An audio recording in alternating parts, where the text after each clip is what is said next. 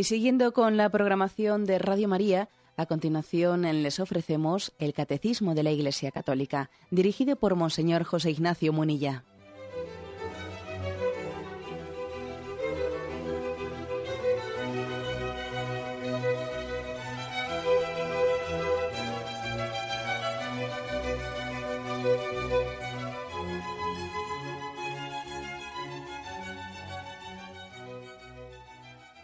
Cordial saludo a todos los oyentes de Radio María. Un día más, con la gracia del Señor, proseguimos el comentario del Catecismo de nuestra Madre la Iglesia.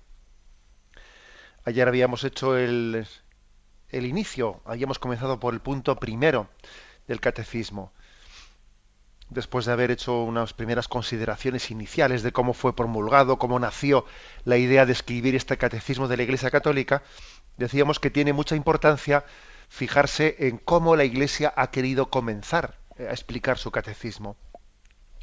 Y decíamos que lo primero que nos dice la Iglesia es que Dios, Dios es infinitamente bueno, quiere nuestro bien, nos ha creado por amor, nos ha creado por una decisión libre, libérrima, nada le ha obligado, si algo le ha obligado ha sido su propio amor. ¿eh? Su propio amor ha sido el que le ha llevado a, a querer que seamos, que haya unos seres libres, creados a su imagen y semejanza, que compartan también su, su vida eterna, ¿eh? la vida eterna de Dios, compartirla. Es el punto de partida.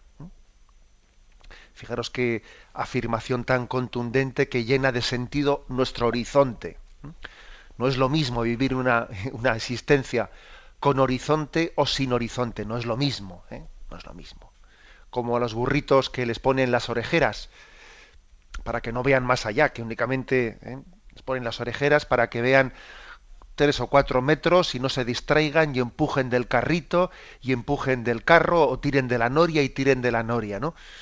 Bueno, pues si se me permite la, la imagen, yo creo que también a veces esta sociedad materialista que nos roba la fe, esta cultura que nos roba la fe, también a veces yo creo que nos trata como aburritos, ¿no? Que nos ponen las orejeras para que no veamos más allá, para que no nos preguntemos por nada, para que nos dediquemos a trabajar, a consumir, consume y calla, consume y calla.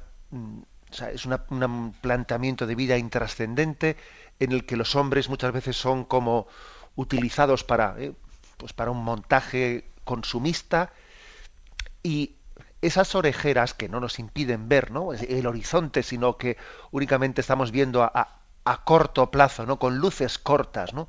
luces cortas nuestra vida, pues son las, pues esas orejeras son las orejeras de la increencia, ¿eh? del racionalismo, de únicamente un practicismo de, de vivir la vida desde lo inmediato, desde lo material, ¿no? Luego, el catecismo quiere quitarnos esas orejeras, quiere encender luces largas. ¿Qué diferencia hay de conducir con luces cortas a luces largas? ¿no? Encendamos las luces largas, veamos el horizonte de la existencia, ¿eh? veamos con, qué plan, con qué proyecto nos ha creado Dios. Bueno, pues esta, así comienza el catecismo. Y entonces lo primero que se nos dice es que Dios es bueno, infinitamente bueno, tiene una voluntad salvífica universal. Él ha venido, Él mm, nos ha creado y ha venido al mundo en la encarnación, en el misterio de la encarnación, con una voluntad salvífica universal. Dios quiere que todos los hombres se salven y lleguen al conocimiento de la verdad. ¿eh? Esa era por lo tanto, en un pequeño resumen, lo que dijimos ayer. Ahora vamos al punto segundo. El punto segundo que dice, para que esta llamada resuene en toda la tierra, Cristo envió a los apóstoles que había escogido, dándoles el mandato de anunciar el Evangelio. Id pues, y haced discípulos a todas las gentes, bautizándolas en el nombre del Padre y del Hijo y del Espíritu Santo, y enseñándoles a guardar todo lo que yo os he mandado. Y sabed que yo estoy con vosotros todos los días hasta el fin del mundo. Fortalecidos con esta misión, los apóstoles salieron a predicar por todas partes, colaborando el Señor con ellos y confirmando la palabra con las señales que la acompañaban. Bueno, pues hay una hay por tanto una convocación, Dios tiene este plan universal salvífico y para llevarlo a efecto él convoca. Él viene a reunir a todas las naciones para que contemplen su gloria. Y él nos convoca, es decir, es hay una, una imagen, una imagen entrañable que es la que San Ignacio de Loyola utiliza en sus ejercicios espirituales, se sirve de ella, que es la imagen de Cristo Rey, y él hace una meditación en los ejercicios espirituales llamada la meditación del Rey Eternal. Hay un rey terrenal y un rey eternal, ¿no?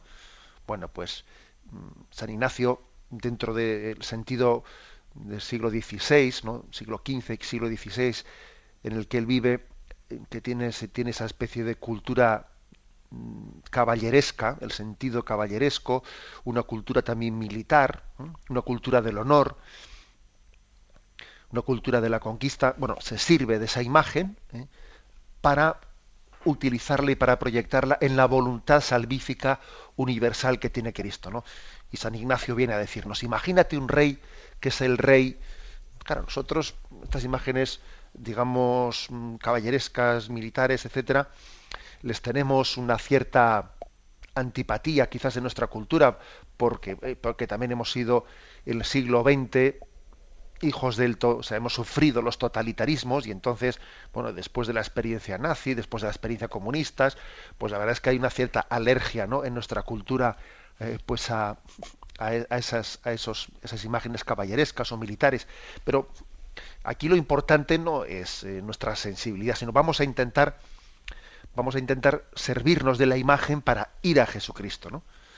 Entonces San Ignacio dice, imagínate un rey honesto, un rey lleno de virtudes, que tiene un liderazgo atrayente, en el que sus súbditos confían, confían plenamente porque, eh, porque han comprobado su, su voluntad de, de, buscar el bien ¿no? para sus súbditos, de sacrificarse por sus súbditos, de no servirse de ellos.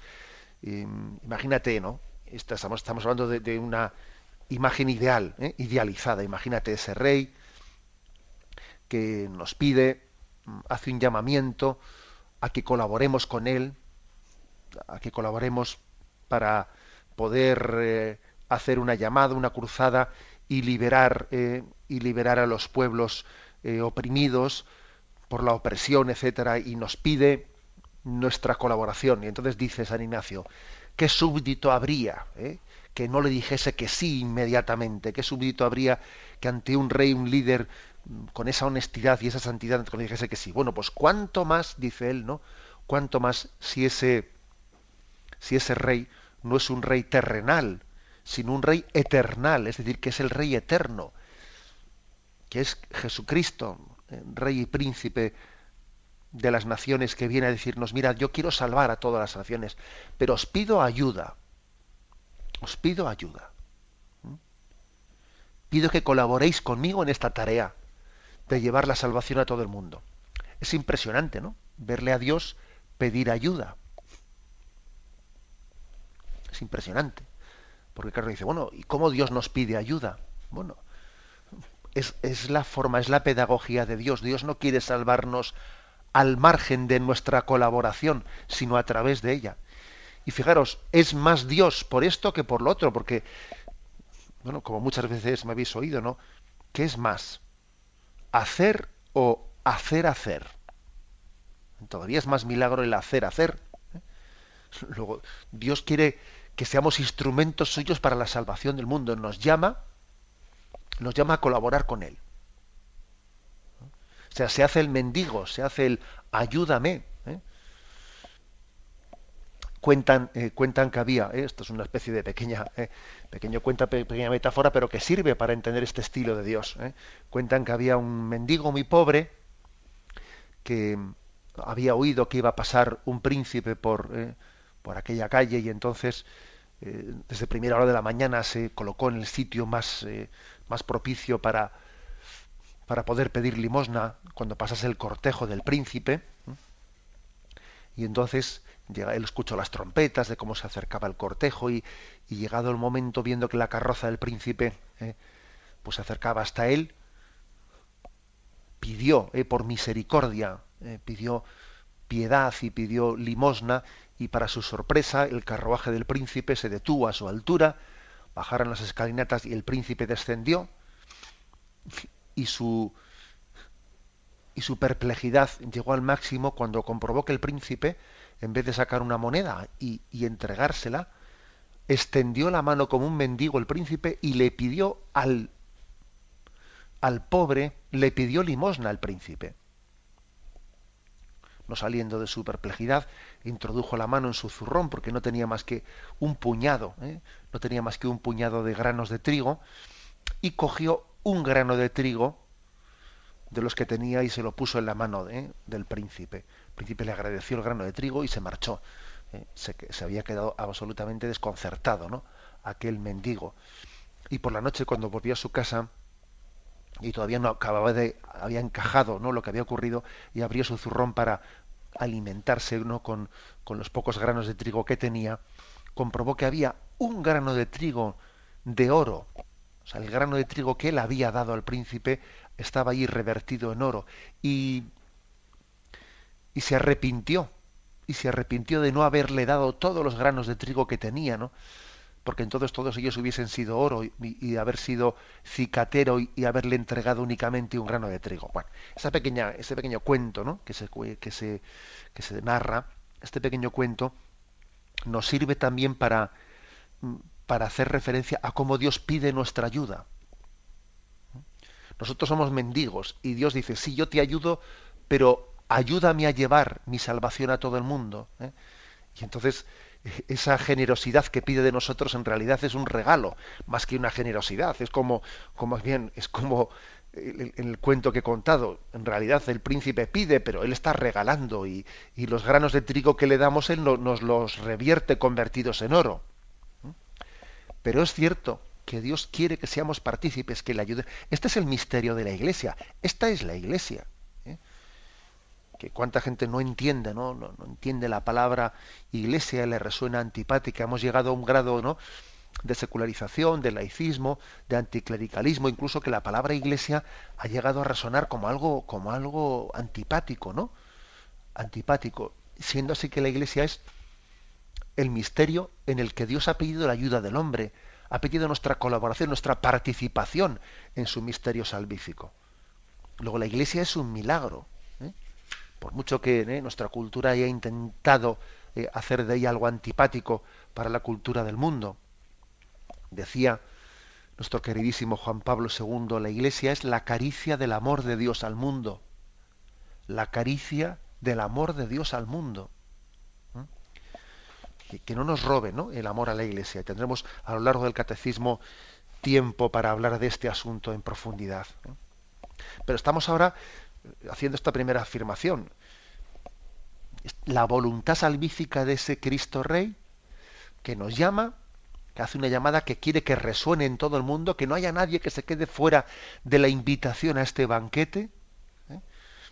y que nos dice, ven, que, yo, que tú tienes que ser mi altavoz tienes que ser mi altavoz. Yo seré la palabra y tú serás el altavoz. ¿Mm? Y nos introduce en ese misterio. Él viene a nosotros, pero también nos introduce en su misterio, y que es el misterio del ofrecimiento de esta salvación al mundo. El, también el catecismo comienza por aquí, decir, mira, todo esto que te vamos a, a explicar, esta, esta doctrina de revelación, este evangelio que va a ser expuesto en forma de catecismo, es Dios que viene al mundo, se ofrece y también toma a la iglesia como, como instrumento para decirte, esta es la doctrina de Cristo, esto es lo que Dios ha querido que conozcamos ¿eh? para acercarnos a su camino de salvación. Tenemos un momento de reflexión y continuamos enseguida.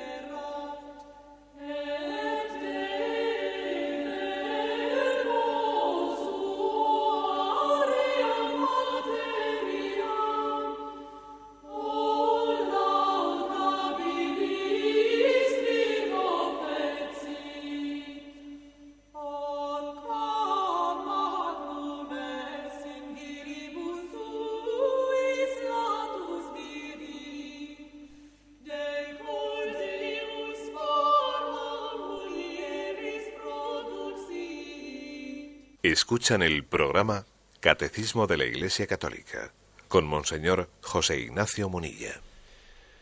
En este punto segundo de explicación del catecismo en el que estamos, se nos refiere el pasaje evangélico de Mateo 28, que es pues el mandato del envío. ¿eh? Id, pues, y haced discípulos a todas las gentes, bautizándolos en el nombre del Padre, del Hijo y del Espíritu Santo, enseñándoles a guardar todo lo que yo os he mandado y sabed que yo estoy con vosotros todos los días hasta el fin del mundo. Hay pues un, eh, mandato, id y haced discípulos, y eso se hace pues enseñándoles a guardar todo lo que yo os he mandado, bautizando en el nombre del Padre, es decir, a través de la palabra y a través de los sacramentos, eh, la Iglesia lleva adelante ese mandato de Jesucristo. Lo, hermoso, lo hermoso es comprobar que Jesús no se dedica únicamente a, mandar, ¿eh? a enviarnos, sino que al mismo tiempo hace una promesa de yo estaré con vosotros, yo no os envío yo, ¿eh? como aquel que manda el barco y él se queda en tierra. No, no, no es eso. Jesús se embarca con nosotros. Pide nuestra, pide nuestra colaboración, como he dicho antes, pero él no, ¿eh? no se queda fuera, sino que él abre camino, va por delante en su mandato. Como cuando nosotros a un hijo le pedimos que colabore ordenando el cuarto, pero al mismo tiempo nosotros también lo estamos, lo estamos ordenando. Una cosa así, ¿no? Es el Dios que pide nuestra ayuda, pero que es misericordioso, consciente de nuestras limitaciones y, y en todo momento nos acompaña. Es la promesa de no os dejaré solos, yo estaré con vosotros. Eso también es lo que garantiza no solo que podamos hacerlo, ¿no? sino que esta iglesia está habitada. Está habitada por el Señor. No solo es de Él. No solo, decir, es que esta iglesia está fundada por Jesucristo. La fundó Él. No, no solo la fundó, sino que la habita. Es su morada. Y por lo tanto, cuando predicamos es Él el que predica. Y cuando celebramos es Él el que celebra. Esto es, esto es importantísimo, ¿no? Para entender que, por ejemplo, que ahora mismo estamos aquí hablando del catecismo de la Iglesia Católica y podemos decir en verdad que estas cosas que vamos a explicar, ¿no?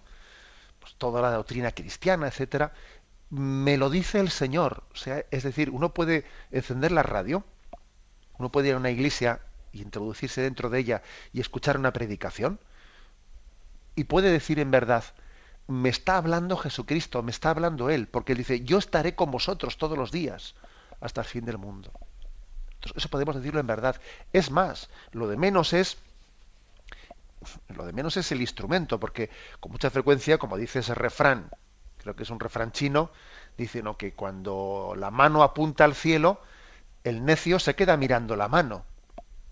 Mira, es, que claro, lo de menos también ese es el instrumento, ¿no? ¿Cuántas veces se viene a decir, no, es que la iglesia, eh, no sé, es que predican, son unos pesados, no se entiende nada, no hablan un lenguaje, un lenguaje, bueno, mira, déjate, si es que aunque sea tartamudo, es que aunque sea, si es que lo importante no es la mano, sino a dónde apunta la mano.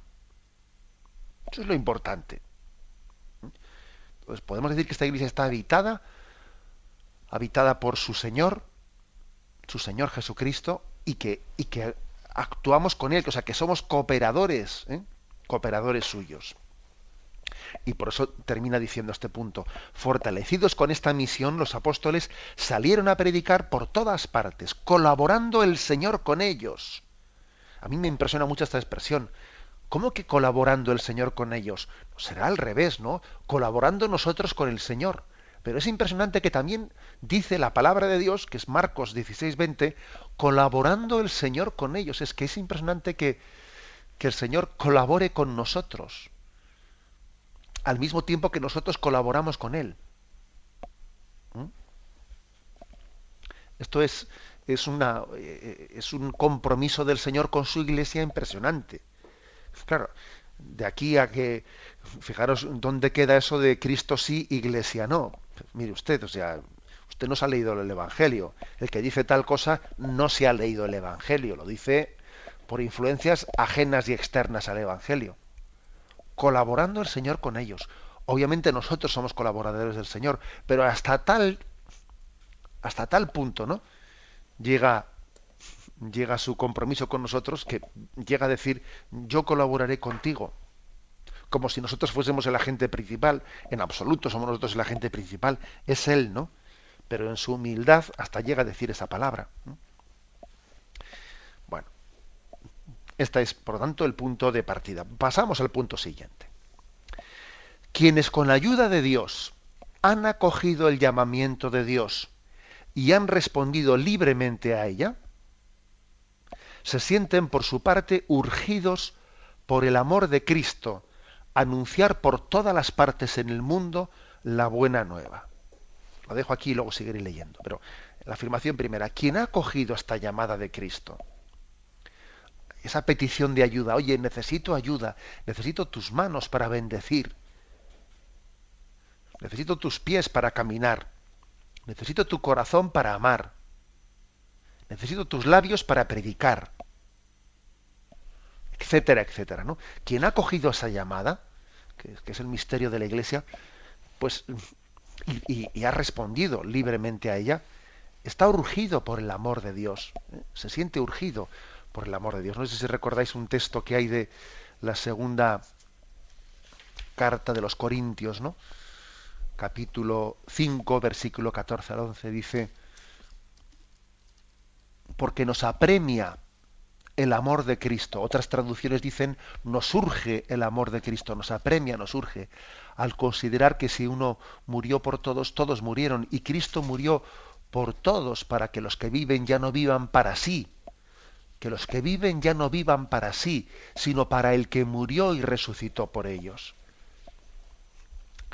Es decir, ¿no? Mm, vamos a ver, el que se da cuenta de lo grande que es esto, que tiene la gracia de acoger este llamamiento y de darse cuenta lo que es lo que es esa llamada de Dios y responde libremente, claro, pues entonces eh, es que es el amor de Dios el que le empuja, ¿no? Es decir, la generosidad en la respuesta suele ser proporcional a la conciencia de la gracia, a la conciencia de la gratuidad. Gratis lo habéis recibido, dadlo gratis. Cuanto más conciencia tengas de la gratuidad, pues entonces tú no te lo puedes quedar solo para ti. Entonces tienes que compartirlo si no tienes, si no tienes una necesidad grande de hacer apostolado, de llevar el Evangelio a todo el mundo, si no tienes ese sentido misionero grande en tu corazón, es señal de que no te has enterado del regalo que te han dado. O que te piensas que eso tú lo, no sé, que, o sea, que, como si tú fuese debido, como si tú tuvieses derecho a ello. Pero ¿cómo que derecho? Si eso es un regalo absolutamente desproporcionado, ¿no? Decía San Bernardo que es un vicio abominable la ingratitud. O sea, que nosotros digamos, Cristo entregó su vida por nosotros y subió a la cruz para perdonar nuestros pecados, ¿no? Que escuchemos todo eso y, y luego digamos, ala, vuelvo a mis egoísmos. Pero hombre, tú tienes que abrir los horizontes de tu vida después de haber acogido ese mensaje. Tú ya no puedes vivir únicamente para ti mismo, tú tienes que vivir tienes que vivir para Cristo y ser su servidor después de haber escuchado eso. La gratitud es la memoria del corazón. También el corazón tiene memoria. El que ama tiene que acordarse siempre de cómo ha sido amado. Entonces, bueno, esto, esto es muy importante. ¿eh? Aquí, si hay pocos apóstoles, es porque somos muy ingratos al amor de Dios, o porque no nos hemos terminado de enterar ¿eh? de, lo que Dios ha hecho por nosotros y del regalo inmerecido. Esta, esta palabra yo la subrayaría al máximo, lo de la gratuidad, ¿eh? lo de la gratuidad.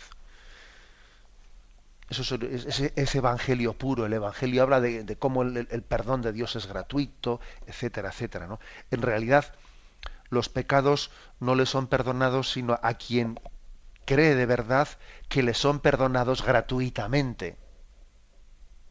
¿Eh? En realidad, únicamente somos amados, o sea, comprendemos el amor de Dios si nos damos cuenta que es un amor gratuito. Es que de lo contrario no nos hemos dado cuenta, ¿no? Entonces, mm, pues hay que decir que ¿cómo, se mide esto? ¿Cómo se mide si nos hemos enterado de verdad que algo ha sido gratuito? Pues se mide por nuestra respuesta, ¿eh? porque de la gratuidad, ¿eh? pues lógicamente viene una respuesta. Si no sería un jeta, ¿eh? no sería un jeta que dijese, bueno, todo se lo dan gratis y como aquel, ¿no? Que le dicen, a veces solemos hacer bromas de esas con los niños, ¿eh? Y a nosotros nos han enseñado a decir, ¿qué se dice? Cuando éramos pequeños, ¿no? Y tenemos que decir, pues muchas gracias, ¿no? Y alguno dice, ¿qué se dice? dice, muchas veces. Le han dado, un regalo, ¿eh? Le han dado un regalo y dice, ¿qué se dice? Muchas veces, en vez de decir muchas gracias, ¿no? Pues no. O sea, tenemos que estar acostumbrados a tener una sensibilidad de amor. Nos surge, ¿eh? Nos surge el, el amor de Cristo. Y entended además que la palabra urgir, apremiar, ¿eh? pues también puede ser un poco mm, antipática, ¿eh? porque somos muy celosos de nuestra libertad, de que nadie me, nadie me obligue, nadie me no sé qué. Pero un momento, vamos a ver, es que es que el amor, el amor apremia, apremia es la gratitud, ¿eh? es la gratitud la que, la que nos lleva a, no es una obligación externa y ajena, en el fondo es el amor mío, el amor, mejor dicho, el amor de Dios acogido, el que me, me lleva a responder. ¿eh? Hablaremos de esto, pero tengamos primeramente un momento de reflexión.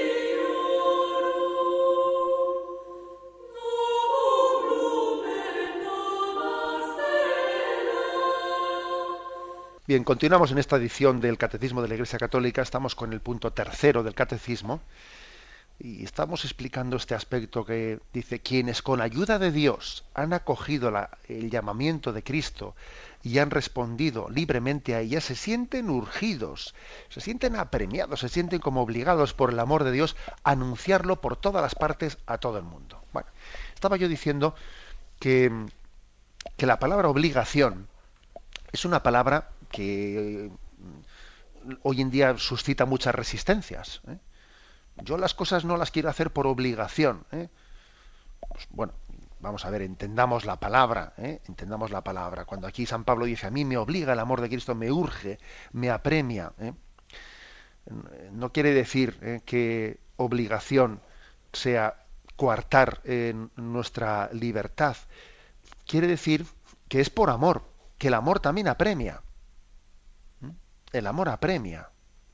Es por convicción, o sea, la obligación no es contraria a la convicción, es a mí yo estoy plenamente convencido y entonces tengo que ser fiel a mi a mi conciencia y por lo tanto más allá de mi apetencia, de mi apetencia, tengo que seguir a mi conciencia. Lo que pasa es que hoy en día cuando se dice yo las cosas no quiero hacerlas por obligación, quiero hacerlas por sentimiento. Bueno, eso es por apetencia distingamos las cosas, ¿eh? distingámoslas.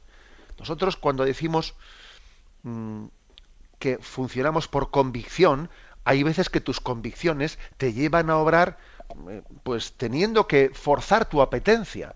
Yo por convicción sé que tengo que trabajar y no me apetece nada trabajar, pero mi convicción es que tengo que trabajar pues para ganar el sustento para mis hijos, esto y esto y esto. Entonces, lo contrario de obligación, ¿eh? pues eh, ¿qué es lo contrario de obligación? En el fondo es esa apetencia, es funcionar sencillamente por, por nuestros altibajos, nuestros estados anímicos. ¿eh? Entonces hoy en día cuando se se cuestiona esta palabra de que yo no quiero actuar por obligaciones, a veces solemos ser ya víctimas de lo que nos apetezca o lo que socialmente se nos pida o lo que socialmente esté bien visto, sea políticamente correcto o no sea políticamente correcto. Aquí, cuando dice, dice San Buenaventura que la conciencia es como un heraldo de Dios y su mensajero, y lo que la conciencia nos dice no lo manda por sí misma, sino que lo manda venido de Dios. Igual que un heraldo cuando proclama el edicto del rey. Y de ello deriva el hecho de que la conciencia tiene la fuerza de obligar. ¿eh? cuando nuestra conciencia nos dice algo, es como si fuese un enviado, ¿eh? un, heraldo, un enviado del rey. Entonces, eso no va contra nuestra libertad, todo lo contrario, es ejercer bien nuestra libertad ejercerla bien. Luego Jesús nos mandó, ¿eh? id por todo el mundo, proclamad el Evangelio.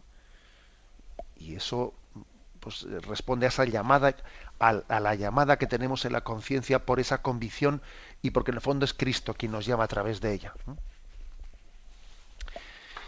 Y luego tenemos una, pues, una conciencia, de decir, bueno, pues este tiempo, esta vida que Dios me ha dado, es un don, eh, el tiempo es un don de Dios, ¿eh? es una interpelación de su amor a nuestra libre respuesta.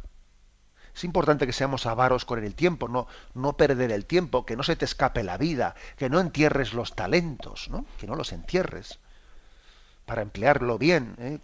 para emplear bien tu tiempo, tu vida, con la intensidad en el obrar, con la intensidad en el descansar, en el amar, en el sufrir, ¿no? Este tiempo, esta vida es una perla preciosa, es la fase experimental de la vida eterna. Con lo cual, vamos a tomarnos en serio la llamada que Cristo nos ha hecho de, colaborar con Él y de llevar el Evangelio a todas las naciones. ¿no? Nos urge, nos apremia, ¿eh? nos empuja el amor de Cristo. Bueno, esta es la, la gran llamada que hace la Iglesia al comenzar el catecismo para que seamos evangelizadores. Bueno, y termina diciendo, este tesoro, recibido de los apóstoles, ha sido guardado fielmente por sus sucesores.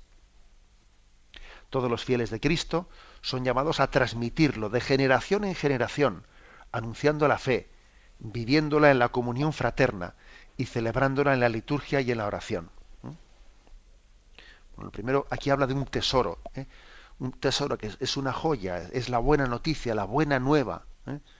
La buena nueva de Jesucristo, el Evangelio y la tradición de la Iglesia desde la que hemos recibido e interpretado el Evangelio. El Evangelio no se lee solo aislado, no, es un papel, ¿eh? un texto puesto en un papel, sino que el Evangelio se lee en una tradición. ¿eh? Los católicos decimos que la fuente de la revelación es, la palabra de Dios y es la tradición. ¿eh? Nosotros no leemos la, la, palabra de Dios, no leemos el Evangelio fuera de la tradición. La tradición de la Iglesia nos ayuda a interpretar lo que quiere decir el Evangelio. No lo interpretamos libremente, por libre, subjetivamente, no. Lo interpretamos en la tradición de la Iglesia. Bueno, pues esto es un tesoro, esto es una joya. Es una joya que se ha transmitido fielmente por, sus, por los sucesores de los apóstoles. ¿eh? Los sucesores de los apóstoles son los obispos. ¿no? Y el, y el ministerio apostólico de la Iglesia, ministerio apostólico se le llama, pues a ese, a ese quehacer de los apóstoles que lo continúan los obispos, el ministerio apostólico ha consistido en guardar ese depósito de la fe, de lo que Jesús dijo y nos enseñó, enseñarlo así, predicarlo, celebrar los sacramentos. Ese es el ministerio apostólico. ¿eh?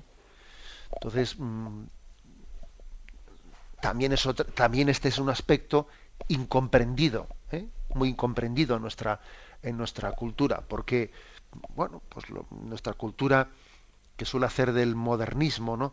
Suele hacer del modernismo eh, pues una especie de bandera, cuando ve que los obispos intentan guardar y ser fieles a un depósito de la fe, pues enseguida dice, es que no están fuera del mundo, no, no se adaptan a este mundo, y entonces, oiga, mire usted, si cuando un obispo públicamente pues está defendiendo, pues por ejemplo, ¿no? pues el principio de la vida, la defensa de los inocentes, y está eh, hablando de la dignidad de la vida desde el momento de su concepción, y está hablando de la dignidad de, un ser humano en su fase embrionaria, en su fase de feto, etcétera.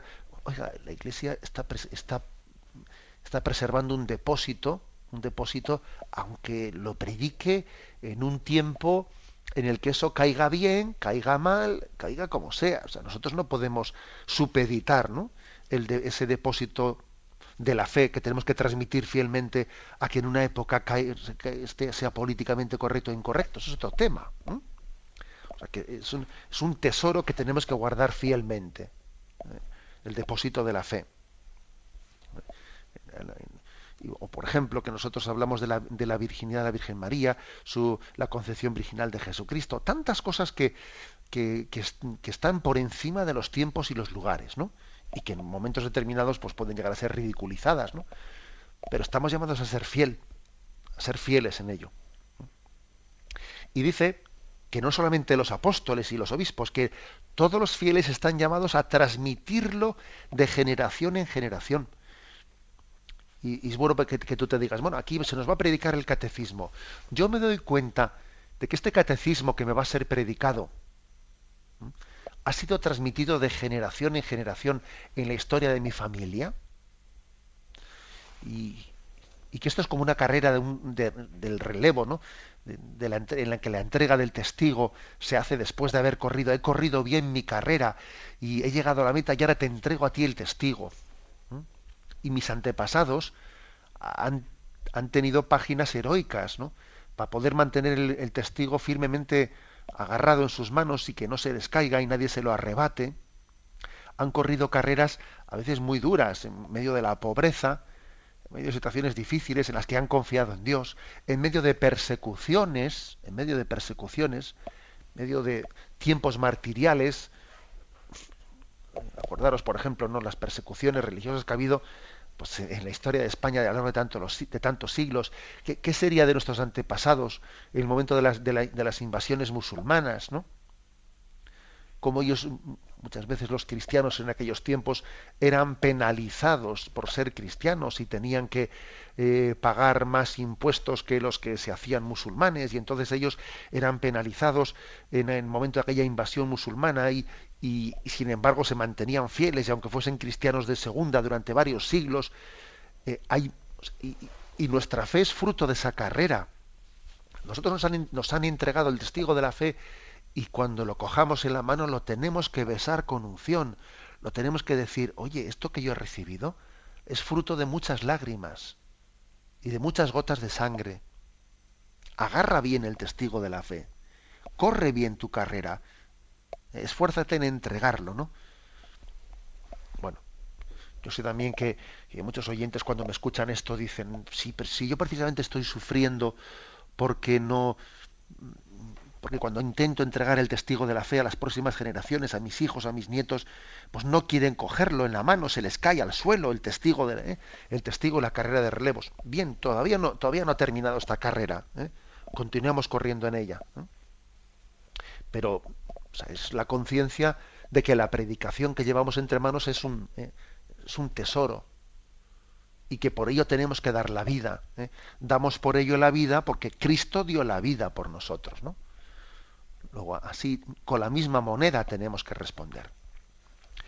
Todos los fieles de Cristo son llamados a transmitirlo de generación en generación, anunciando la fe, viviéndola en la comunión fraterna y celebrándola en la liturgia y en la oración. ¿Mm? Fijaros que tres aspectos, ¿no? Anuncio, ¿cómo se hace esto? Anunciando, viviéndola en la comunión fraterna y celebrándola en la liturgia y en la oración. ¿eh? Se pide de nosotros, pues, que prediquemos con la vida, ¿eh? con nuestro ejemplo, pero también que prediquemos con nuestros labios y que celebremos lo que hemos predicado. Los tres aspectos que hay que conjugarlos, ¿no? Anuncio, porque todos tenemos que ser catequistas. Aquí se nos va a explicar el catecismo, ¿no?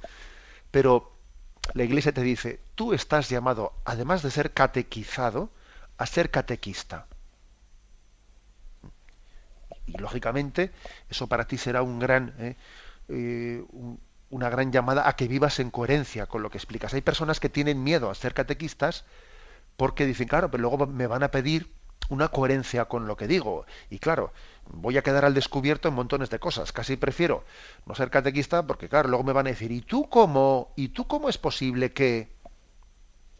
Nos podéis imaginar, ¿no? Pues hasta qué punto, lo digo por, la experiencia de mi propia vida, ¿eh? pues cuando uno recibe la vocación al sacerdocio, se da cuenta que aparte de lo que él pueda ser como instrumento de Cristo para predicar a los demás, qué gran regalo te hace Dios a ti, porque obviamente tú tienes, tienes una obligación especial de vivir como se espera de un sacerdote. Y entonces dices, oye, yo eso no puedo, no puedo vivir de esa manera porque eso de un sacerdote no se espera eso. Y, y entonces te das cuenta con el paso de los años que Dios te ha hecho, te ha preservado, te ha preservado de muchos, muchos males y muchos peligros haciéndote sacerdote. Por eso el ser catequista, porque todos los cristianos tenemos que ser catequistas de, una forma o de otra forma, también te exige vivir en coherencia, ¿no? Y eso lejos de ser algo de lo que tienes que huir, tienes que decir, pero si es un regalo, el, que yo tenga también algo que me urja, ¿eh? que me urja, que me apremie a vivir en coherencia con lo que, con lo que estoy predicando. Y a celebrarlo. ¿eh? y a celebrarlo en la comunión de la Iglesia, a celebrarlo en la liturgia y en la oración. Bien, por lo tanto, terminamos esta, eh, esta primera eh, introducción al catecismo de los tres primeros puntos, que tienen como título los tres, la vida del hombre, conocer y amar a Dios. Damos paso a la intervención de los oyentes. Podéis llamar para formular vuestras preguntas al teléfono 917-107-700. 917-107-700.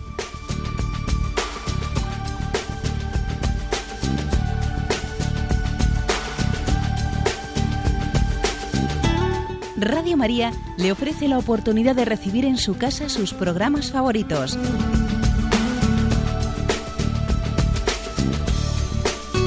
Ahora lo puede hacer a través de nuestra página web www.radiomaria.es o bien llamándonos al 902 500 518. 902 500 518. Pídanos el programa que más le interesa en cualquiera de sus emisiones, especificando el día y la hora que lo ha escuchado. Solo nos tiene que decir si lo quiere en CD de audio o CD o DVD en MP3. Haga su solicitud en el 902 500 518 y en www.radiomaria.es. Radio María, más cerca de usted.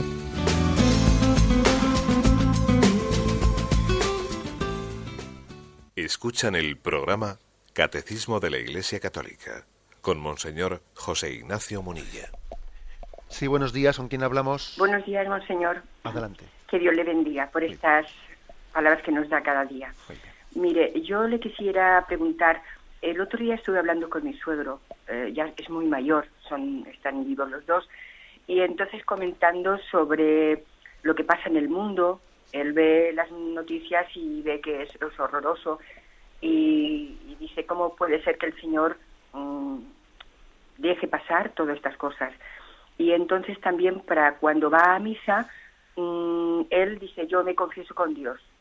Entonces yo le dije, hablando así, pues eh, después de comer, pues una tertulia que tuvimos, y yo le dije, digo, papá, y le digo, papá, digo, mire, digo, usted lo que tiene que hacer es confesarse, porque dice, pero yo me confeso con una persona, Digo, pero es, es porque el Señor no lo manda. O sea, Él, él está al lado del, del, del, sacerdote. Y usted pues eh, le diga, pero no piense que es un sacerdote, piense que está el Señor ahí.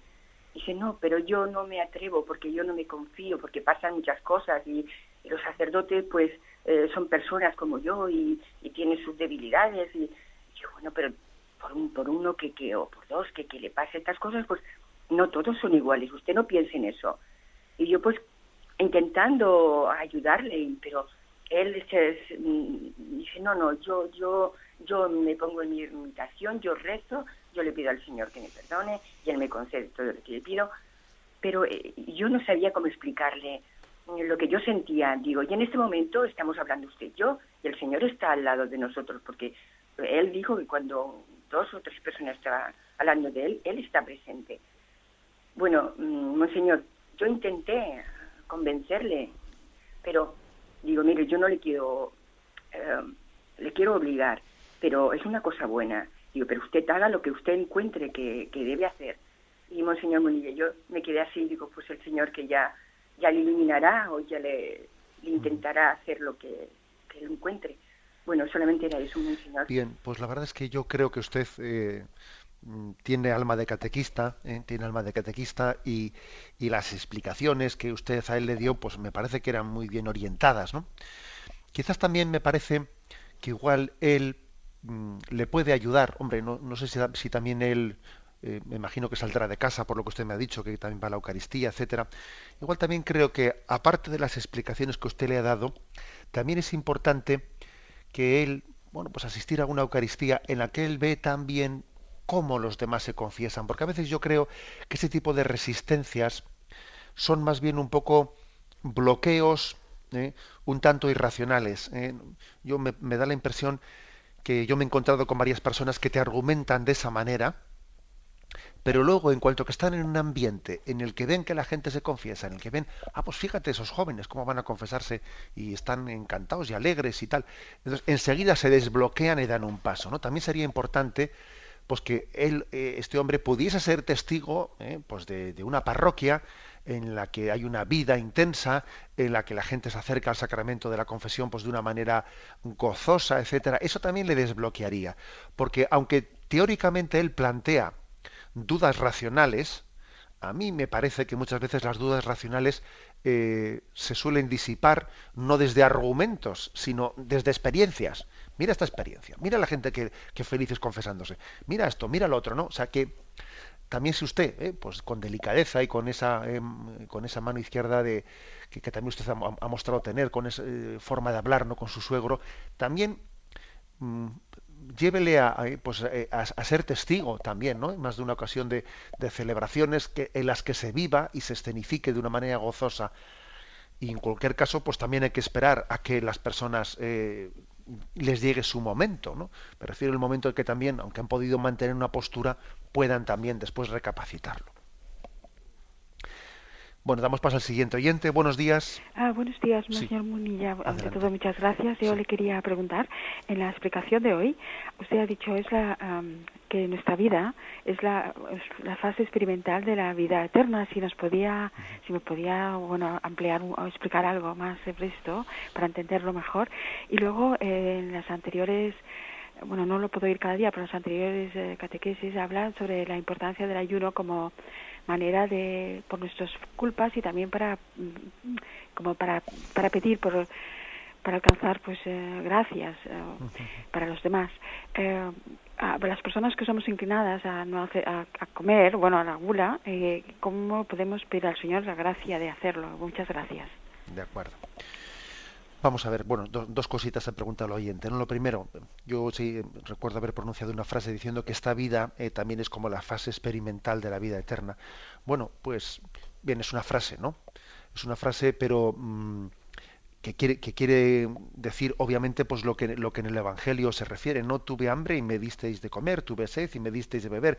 Es decir, que, que las que nuestro nuestra vida, que parece cotidiana, que, que puede parecer intrascendente, que puede parecer aburrida, en ella, en ella estamos labrando, labrando por el amor con que actuemos, por la entrega que en medio de nuestra existencia tengamos a los necesitados, estamos labrando nuestro destino eterno. Es decir, que eh, no, hay, eh, eh, decimos, vida, vida temporal y vida eterna. Pero en la vida eterna la vida eterna, nuestra salvación o nuestra perdición comienza aquí. El cielo comienza aquí cuando alguien se abre a amar. ¿eh? de, la misma manera que la condenación comienza aquí, cuando alguien se encierra en su odio y en su egoísmo. En ese sentido, ¿no? decimos que esta vida es la fase experimental de la vida, de la vida eterna. Eh, es muy importante, ¿no? A veces dice, va, si mi vida no es importante, si mi vida es aburrida, ojo, ojo, tu vida, en tu vida, en tu cotidianidad, en ese que tú entro, salgo y no tengo un día así nada, nada especial. Eh, no, no, en la manera en que tú respondas a, las llamadas de Dios que tienes en tu vida y que tú desarrolles los talentos que Dios te ha dado, en ello te estás jugando la vida eterna. Y la segunda pregunta que ha hecho el oyente, el ayuno, bueno, pues obviamente es que el ayuno potencia, potencia la fuerza de nuestra oración. No es lo mismo orar acompañando del ayuno o sin acompañarlo del ayuno. Es decir, por ejemplo, yo voy a orar a Dios, ¿eh? pero al mismo tiempo también le voy a ofrecer en esta oración pues mi sacrificio pues de no ver esta televisión o si yo tengo esa tendencia a la gula de controlarme con la comida en esto y lo otro no me doy cuenta que por amor que por amor renuncio es decir mi oración no es meramente digamos abstracta ¿eh? no es abstracta sino que la, mm, la materializo también la visualizo ¿eh? en esa renuncia entonces la oración adquiere una fuerza muy superior. Porque de lo contrario, o sea, porque existe ese riesgo de que orar sea pues, como una especie de abstracción que luego mi vida no, no, confluye, pero para nada con lo que he rezado. Entonces, sí que conviene acompañar la oración de pequeñas renuncias, de pequeños ayunos, porque lo que hacen es que me ayudan a que yo me lo crea más. ¿eh? No es que Dios necesite mis sacrificios, no es eso. Es que yo también al sacrificarme, lo que hago es tomar conciencia de que, de que lo que pido lo pido con todo el corazón, con toda el alma. No es un, no, no, es como rezar con el cuerpo entero, rezar con mi vida entera comprometerme totalmente con lo que estoy orando a Dios, ¿no? Es orar de verdad, ¿eh? con más autenticidad y no como una abstracción que luego vuelva a mi vida y no y no y no ha influido para nada lo que lo que he rezado. ¿eh? En ese sentido el ayuno pues tiene mucha mucha fuerza y mucha importancia. Creo que también es bueno pues cuando uno tiene debilidad de voluntad y le cuesta mucho el ayunar ponerse objetivos concretos y pequeños, ¿no? Y comenzar por objetivos muy pequeños y muy concretos y poco a poco en ese ayuno el Señor también nos va dando un, pues, un dominio sobre la voluntad, nos va liberando ¿eh? de esclavitudes. Damos paso a un siguiente oyente. Buenos días. Sí, buenos días. Adelante, le escuchamos. Mm, mire, eh, bueno, pues el caso es en donde la diócesis donde yo estoy.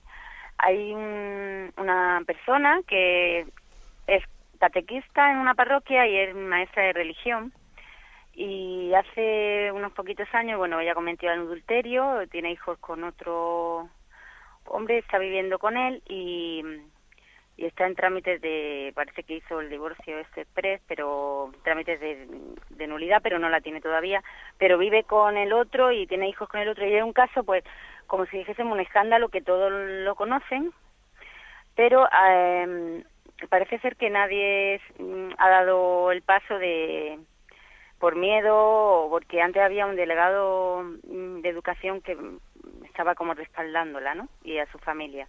Ahora han cambiado de delegado de educación y mi pregunta es hasta qué punto pues ese hombre que yo creo que no, no sabe el pasado este eh, debe de estar informado porque creo que un, es un pecado público, ¿no? Está viviendo un pecado y, y está siendo maestra de religión y catequista y también es cierto que hay gente que en esa parroquia pues escandalizado han dejado de ir a esa parroquia porque tampoco quieren que sus hijos vayan a catequesis con pues con una persona que vive en pecado. Bueno, esa es mi pregunta, que hasta qué punto el delegado de educación debe de saberlo o yo no me tengo que meter.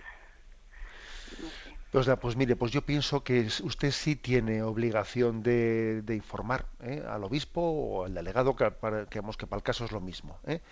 Yo pienso que, sí que hay que poner todas las cartas sobre la mesa, todas las cartas sobre la mesa, y que ellos y que quienes tienen la responsabilidad que disciernan, porque es cierto que a un profesor de religión o a una catequista se le pide, hombre, vamos a ver, ¿quién de nosotros somos coherentes plenamente, ¿no? con la fe que tenemos? Todos tenemos incoherencias, pero por lo menos sí se nos pide que de una manera muy pública, ¿eh?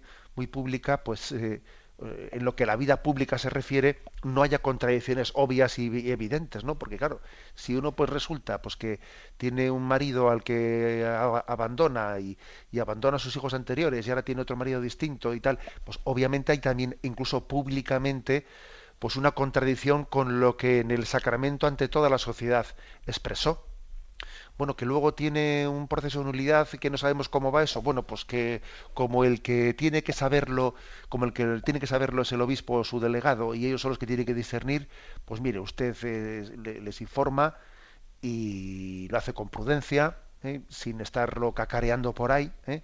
y, lo hace y, ora por ellos, y ora por los que tienen que también que hacer ese, ese discernimiento la vida de la Iglesia pues surgen problemas que también hay que afrontarlos con decisión, con delicadeza, pero con decisión.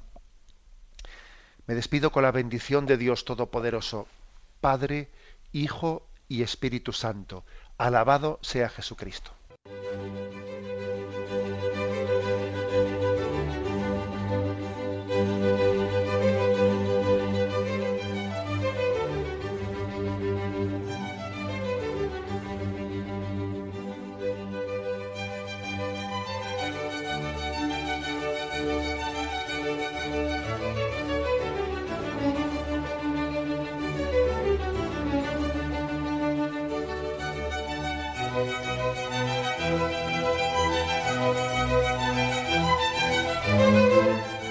Han podido escuchar en Radio María el Catecismo de la Iglesia Católica, dirigido por Monseñor José Ignacio Munilla.